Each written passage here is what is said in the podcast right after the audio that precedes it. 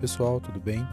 Aqui é o professor Gustavo e hoje nós vamos falar um pouquinho sobre a retomada das aulas aí em 2021, né? Esse é o assunto que tem permeado aí muitas polêmicas, principalmente porque nós estamos na pior fase da pandemia, né? essa pandemia que já se arrasta desde 2019, né? Comecinho, finalzinho de 2019 ela foi descoberta e 2020 ela praticamente é, afetou o nosso país de forma muito severa.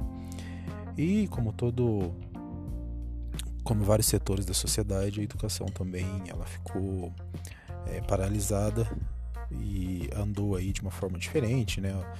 Os educadores, as escolas tiveram que se reinventar em 2020 e é, agora em 2021 há uma ânsia muito grande em relação a esse aspecto. Né? O governo do estado do Paraná, né, assim como outros governos, determinou a volta às aulas. Né?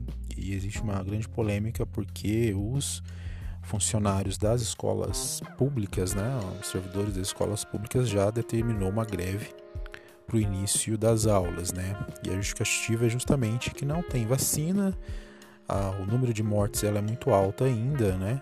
E não justificaria o retorno às aulas nesse momento, tá? Lembrando que a proposta é para o ensino híbrido, né? Isso ainda é um, é um mistério, a gente não sabe como vai acontecer até que aconteça, tá? E o fato é o seguinte, né, pessoal? Quando a gente fala em educação, o que eu tenho percebido é isso, né? Todo mundo fala em educação, principalmente nesse retorno às aulas.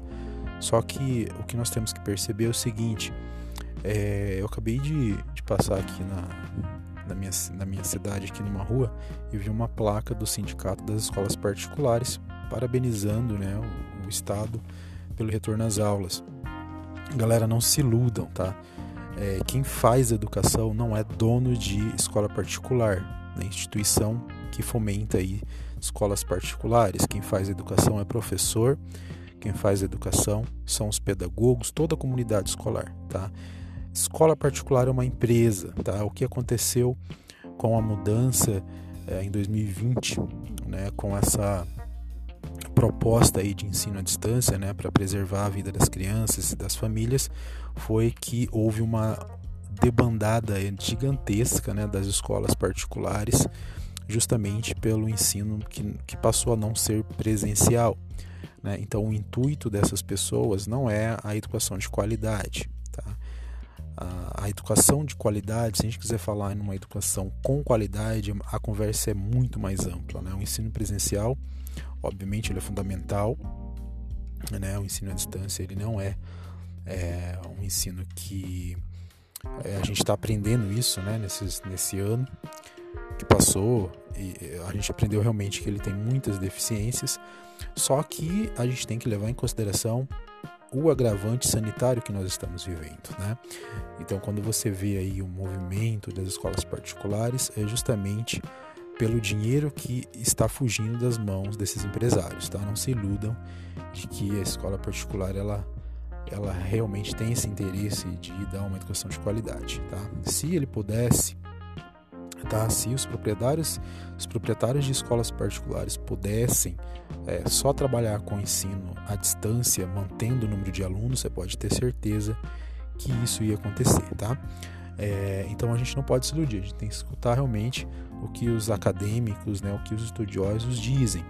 E, ao meu ver, né, realmente nesse momento a gente está num momento de saúde bem complicado, a gente tem uma, duas, três variantes virais por aí né? A gente tem uma população de educadores sem vacina ainda, né?